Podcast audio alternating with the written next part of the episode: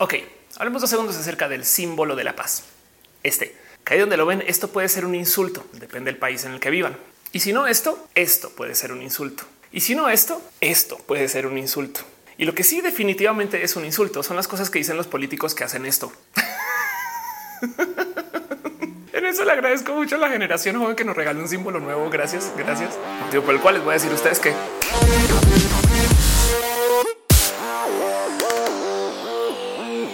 que vivan bajo una roca y definitivamente por el mero hecho de que están viendo este canal, están al tanto de que existen varios movimientos sociales de los cuales somos partícipes hoy. El movimiento LGBT, el movimiento de las feministas y millones de otros movimientos que van apareciendo que nacen del Internet, que para mí son muy entretenidos de observar porque pues, primero que todo estas cosas no se coordinan en los medios masivos. Sigo esperando a que la tele nos den instrucciones de dónde comienza la marcha LGBT o de que en el cine se tomen un tiempo para explicarnos el cómo se va a convocar la próxima marcha feminista y cuáles son las mejores prácticas para llevarte en la masa de la marcha feminista, porque pues esto hay que tenerlo presente, estas cosas suceden y demás. No, obviamente nada de esto sucede en los medios masivos, todo pasa en el Internet. Gracias, gracias redes sociales, de verdad, gracias.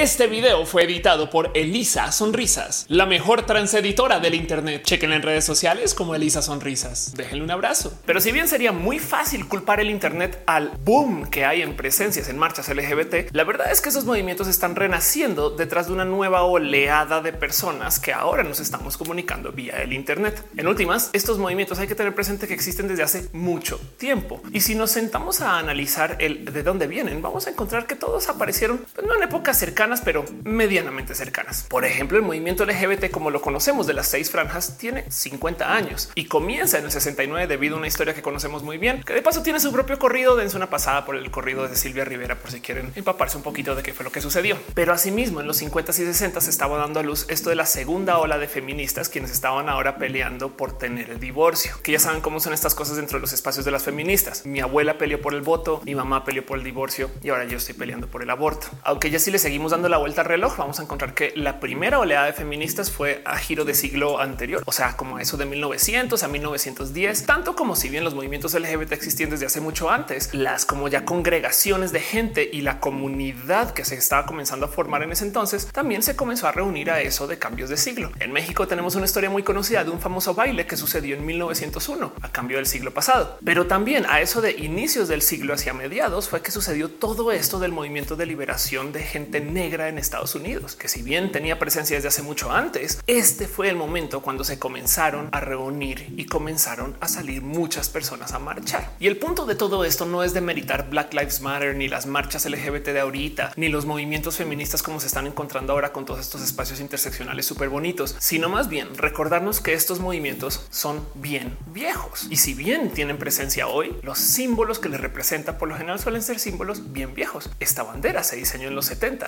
por un diseñador que quería hacer una bandera que fuera fácil de replicar. Por eso es de seis franjas de seis colores que son medianamente fáciles de conseguir. La bandera feminista actual, la de tres colores, pues en esencia también replica eso. Son tres colores que representan tres movimientos de feminismos que si bien todos tienen la raíz del feminismo, en últimas habla de él porque hay varios feminismos. Y ahí donde lo ven Black Lives Matter es un hashtag que tomó vuelo y ahora es todo un gran movimiento, pero ni de lejos es el inicio del movimiento de derechos civiles en Estados Unidos y de lo que representa todo esto del activismo antirracial. Y fíjense que a mí siempre me ha llamado la atención esto de las comunidades y el cómo se reúnen y el cómo hay dinámicas de comunidad que cuando tú participas en una de estas marchas hay gente que tiene tanto como conocimiento que me gustaría decir es ancestral acerca del cómo comportarse, con quién hablar, qué llevar, qué ropa ponerte y estas cosas que honestamente para mí esto es todo un vector de investigación. De hecho tengo una serie que está aquí en este canal que se llama Multipass que lidia con eso. Cuáles son las dinámicas de las comunidades varias que existen? Porque hey, en las escuelas no nos enseñan a hacer comunidades de este tipo, ni siquiera en la universidad. Todo esto es autogestivo y para mí eso es muy bello de observar. Pero volviendo al tema de los y las activistas del siglo pasado, hay un buen de cosas que me saltan, no más por el hecho que hoy en día ya no les veo muy presentes.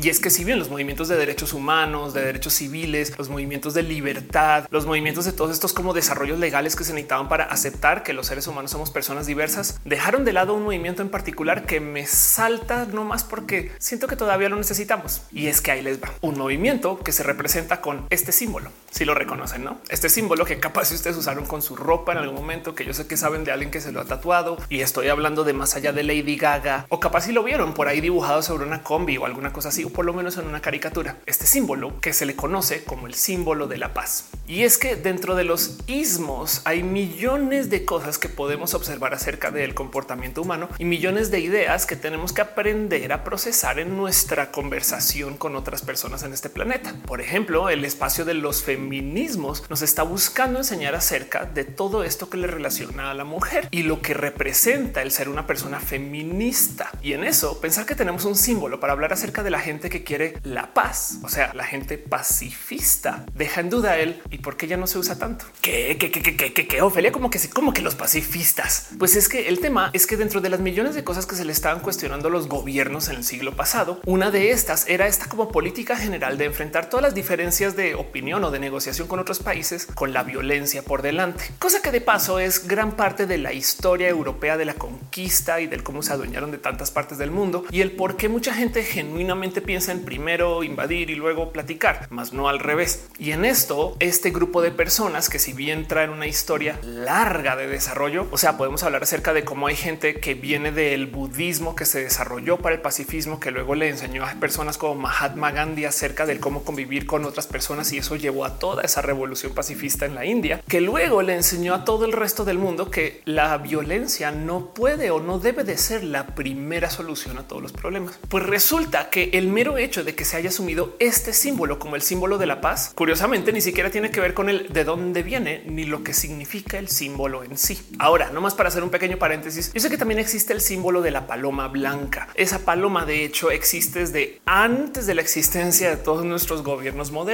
Es bien vieja y claro que se usa para simbolizar la paz. Pero el tema es que este símbolo en particular es un símbolo activista que viene del siglo pasado, que convivió con todos los otros espacios activistas y que ahora ya nomás no está. Y eso no saben cómo me interesa un chingo qué pasó con los y las pacifistas de los 60. No es esto un motivo por el cual deberíamos de salir ahorita a la calle a decirle a nuestros gobiernos, hey, bájenle a la violencia, porque hoy en día hay activistas que están abogando en contra de la desmilitarización de sus respectivos países, incluido México, pero este símbolo no se ocupa. Y para poder entender el por qué no se ocupa, uy, les comparto un poquito de mi investigación. Ahí les va. Así de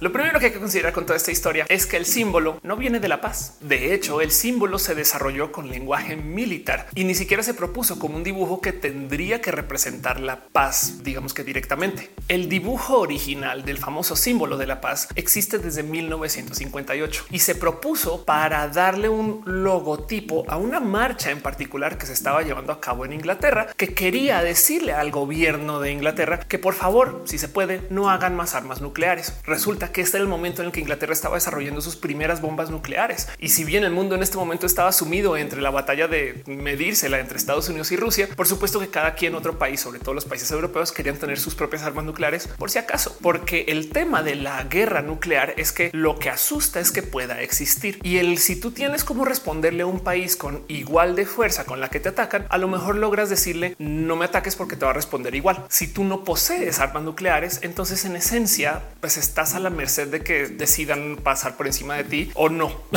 Pero contrario a la cultura popular acerca del final de la Segunda Guerra Mundial, las bombas nucleares no fueron el final de la Segunda Guerra. De hecho, tantito después de la explosión en Hiroshima y Nagasaki, los soviéticos ya estaban acercándose para invadir a Japón y no fue sino hasta que se firmó un acuerdo final que claro que por supuesto tomó muy en cuenta el hecho que Estados Unidos había hecho desaparecer dos ciudades así, que hasta ahí en ese momento fue que dijeron, ok, vamos a parar, porque bien que se pudo haber dado que la guerra hubiera seguido. No es como que la gente haya detenido después de ver el hongo nuclear y dijo ah, hasta aquí el final, que es lo que nos cuentan como en la escuela y a veces hasta en la universidad. Motivo por el cual muchos y muchas activistas salieron a decir hey, las guerras nucleares no son el final de las guerras mundiales. De hecho, lo que consideraban es que las bombas nucleares fueron el inicio de la Guerra Fría, fueron un momento nuevo en la historia de la humanidad y ahora tenemos que negociar alrededor de esto. Y la solución de la humanidad no puede ser construir cuantas armas nucleares se pueda, porque primero que todo, la idea es no usarlas. Entonces, ¿para qué construir? destruirlas. Y mientras tanto, Estados Unidos y la Unión Soviética estaban amarrados en este tema de si tú tienes 10, yo tengo que tener 10. Si tú tienes 100, yo tengo que tener 100. Si tú tienes 1000, yo tengo que tener 1000 y no más las seguían construyendo. Tanto así que el Viernes Santo de 1958, miles de personas se reunieron en Trafalgar Square en Londres para protestar contra las armas nucleares en general. La idea era decir al gobierno no queremos armas nucleares, no solo no queremos su programa, no las queremos del total. Hay que desarmarnos, no armarnos. Y lo que hicieron fue que durante los siguientes cuatro días marcharon hacia Aldermaston, que es una pequeña aldea a 80 kilómetros al oeste de Londres, que en esencia es el lugar donde se estaban diseñando y desarrollando las armas nucleares británicas. Y para esa marcha fue que planearon este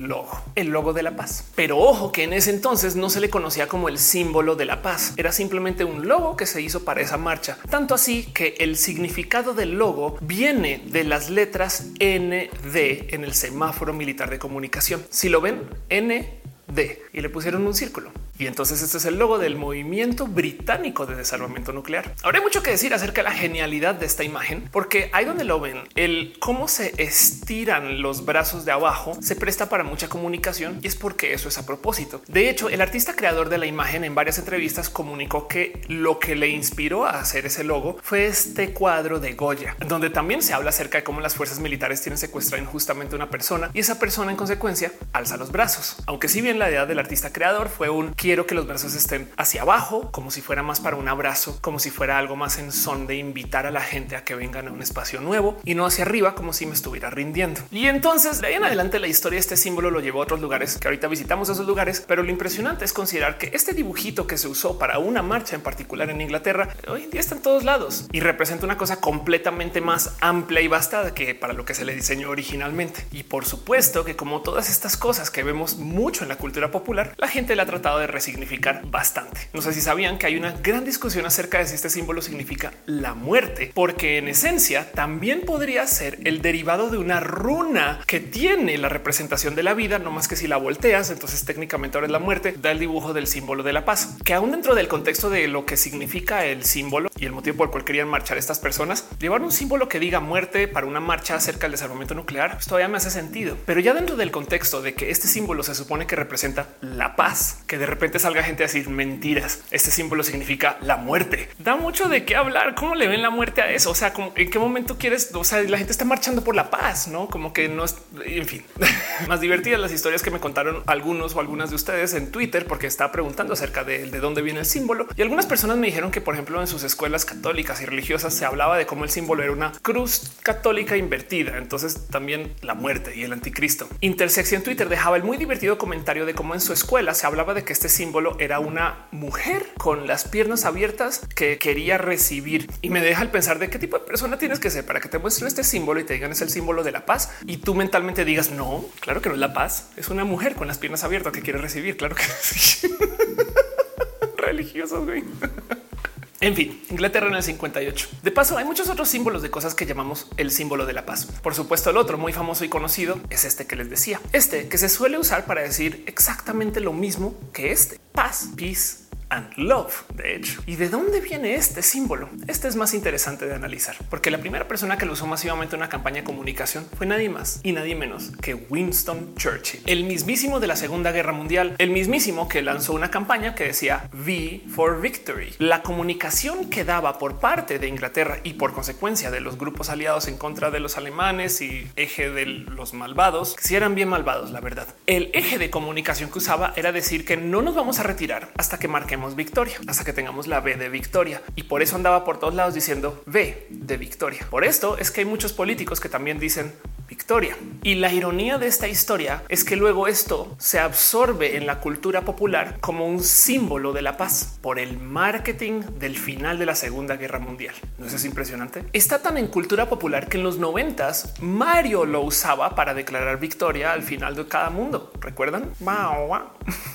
De hecho, Shigeru Miyamoto mismo pidió que Mario lo dejara usar por ahí a finales de los noventas sin dar motivo alguno. Mucha gente especula que tiene que ver con el hecho de que esto es un insulto en algunos países o también también otra historia es que Shigeru Miyamoto tenía estas ganas de hacer que Mario fuera un poco más adulto, pero como sea, ya volvió. En el Mario moderno, esto pasa de nuevo. Y hay mucho que decir acerca de este símbolo, que también la otra pregunta es cómo puede ser esto un insulto si ustedes no han vivido en estos países donde esto se comunica como una victoria. Pues la ironía es que el país que habla de esto como un insulto puede ser el mismo país que lo haya ayudado a crear. Porque si bien Winston Churchill decía victoria, también se habla de cómo en 1400 a 1450 supuestamente a los arqueros británicos les cortaban los dedos, pues porque entonces ya no podían disparar, ¿no? Y entonces el decirle a alguien esto o, o esto, depende del país o la colonia británica donde vivan, técnicamente es un insulto porque lo que te estoy diciendo es un todavía tengo dedos yo a diferencia de tú que igual y te los quito o alguna cosa así. Esto es una supuesta historia popular que nunca se ha comprobado como verídica o no, pero sí es verdad que hay países donde esto es un insulto. Perdón, ya vi este video todo desmonetizado, gente quejándose, me insultaste 100 veces. Y yo así de no, no, solamente soy insensible desde la cultura extranjera o algo así. no me odien, eh, solo lo digo por fines educativos, ¿ok? Soy youtuber, insulto.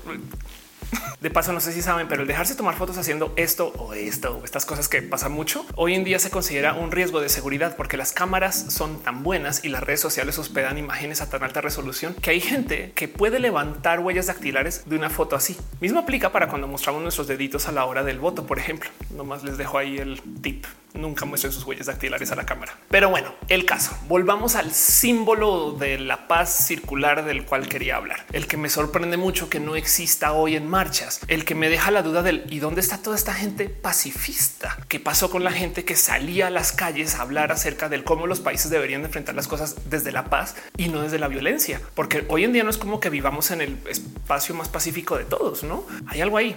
Y lo primero y es que como estratega digital me queda más bien la duda del cómo lo hicieron para que todo el mundo lo comenzara a usar. Y la respuesta fue misteriosamente capitalista. el tema es que si bien el símbolo se diseñó y se desarrolló para esa marcha en el 58, por supuesto que se acabó usando en otros espacios para representar todas las marchas que fueran contra gobierno, porque en cualquier espacio que se le fuera a hablar el gobierno británico, pues por supuesto que salían los pacifistas a decir y de paso también las bombas nucleares, ¿eh? o sea, no crean, motivo por el cual muchas personas dentro de la contracultura gubernamental británica de los 50 a los 60 comenzó a adoptar el símbolo. Ahora pensemos qué estaba pasando en Inglaterra en ese entonces los Beatles y la música británica de los 60 que era muy buena, muy buena.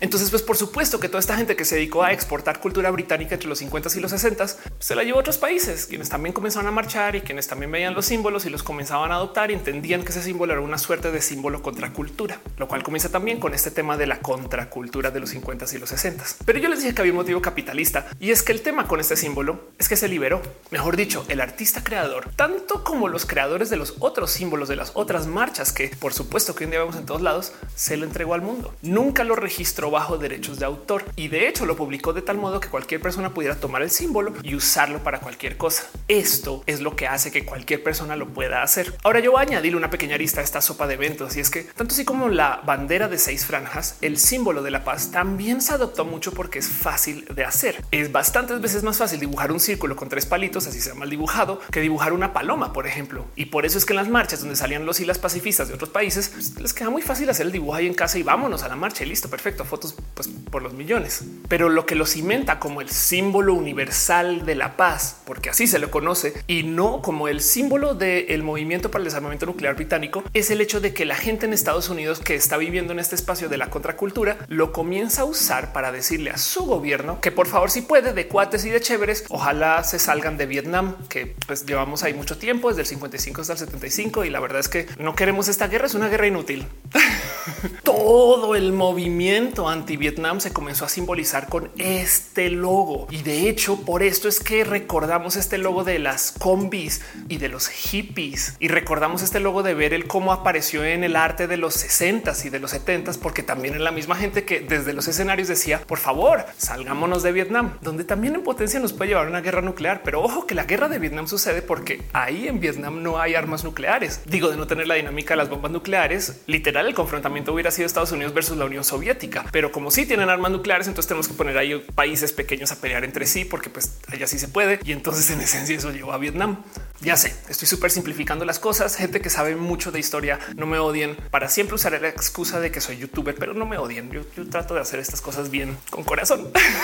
pero el punto es que si tú tienes a una horda de gente que se presenta y se identifica como contracultura en los Estados Unidos entre los 50 y los 60 que portan este símbolo para decir al mundo queremos queremos la paz, pues por supuesto que va a acabar en todas las esquinas como el símbolo universal de la paz. Ahora hay otra arista en esta historia y es que no solo era que los Estados Unidos estaban metidos en la guerra de Vietnam, sino que todavía en esa época tenían servicio militar obligatorio, lo cual nos lleva a los y las hippies. La cultura hippie es muy interesante de observar porque primero que todo hippie deriva de hipster y en este caso no, no estoy hablando del chaval que tiene el cabello amarrado allá en el café que está escribiendo su máquina de escribir cuando ya podría tener una laptop, sino estoy hablando de la gente que viene de la cultura del el jazz, que es hip y que de muchos modos es contracultura. Y como luego esta gente le enseña a una horda de blancos en Estados Unidos, literal blancos en Estados Unidos, no sé si se han dado cuenta que la gente hippie suele ser muy blanca, pero les enseña que pueden ser contracultura o se lo adueñan también. Y entonces nace esta generación de gente que en esencia solamente le quiere decir al gobierno que hagan el amor,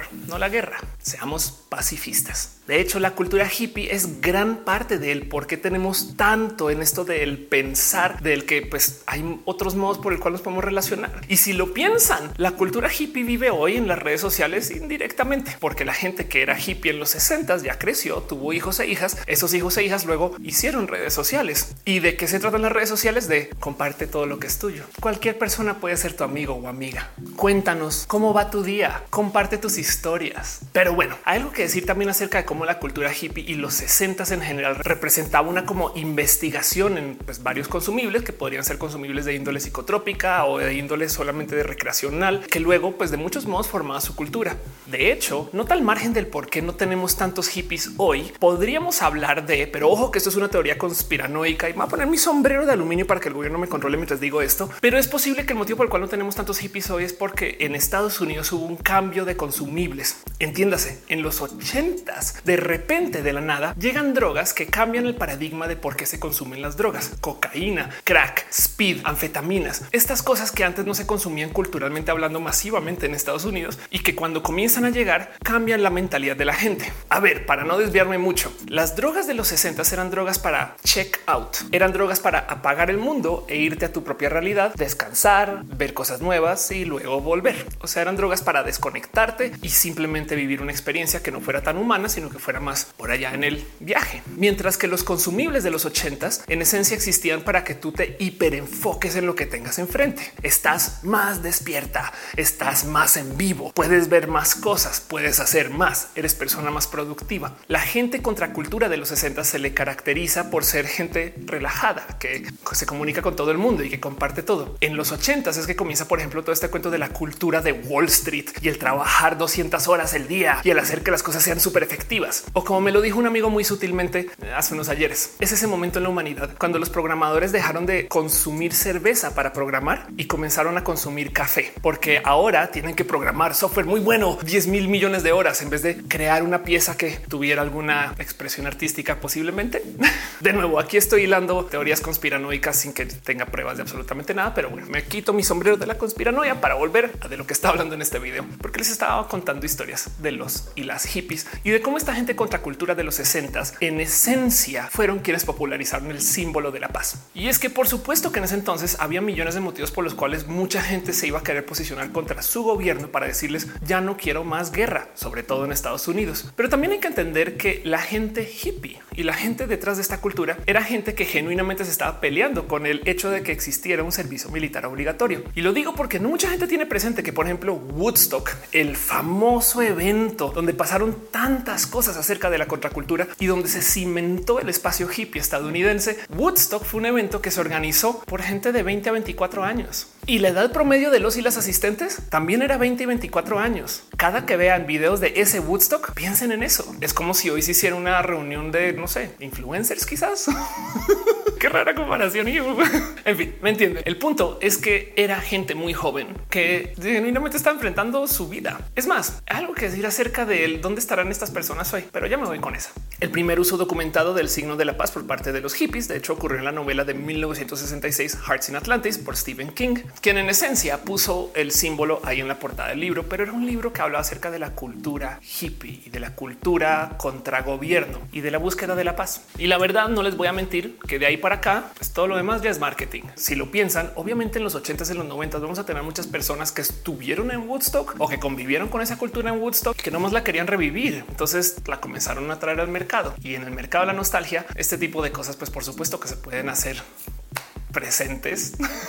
Entonces ahora la pregunta es el ok, Ofelia, de ahí viene, por eso se hizo popular y por eso está en todos lados. Ahora, ¿dónde está? Porque donde lo ven, muchas personas recuerdan usar este símbolo de peques creciendo o tuvieron el famoso dije o se lo tatuaron. Pero hoy en día, de nuevo, no vemos marchas de gente pacifista y cuando sale la gente en sus activismos antimilitarización, no hacen uso de este símbolo. ¿Qué pasó? Pues la respuesta, como todo aquello en este canal, es multifactorial. Pero sí hay que considerar que para poder entender el por qué se desapareció como movimiento, pues hay que entender bien el de dónde vino. Si bien esto en Inglaterra existió como el movimiento del desarrollo nuclear, el que represente la paz y el salgámonos de Vietnam en Estados Unidos, pues por supuesto que implica que el momento en el que Estados Unidos sí se sale de Vietnam desarma el movimiento, porque para eso era. De hecho, en un sinfín de lugares hablan acerca del el final del movimiento contra cultura como el momento cuando el presidente Nixon elimina el servicio militar obligatorio. Y como que desde en adelante dijeron ya, si no tenemos servicio militar obligatorio, ya, ya tenemos la paz, no? Sí, Estados Unidos está en perfecta paz desde que quitaron el servicio militar obligatorio en 1974. Cero guerras desde entonces, ¿no?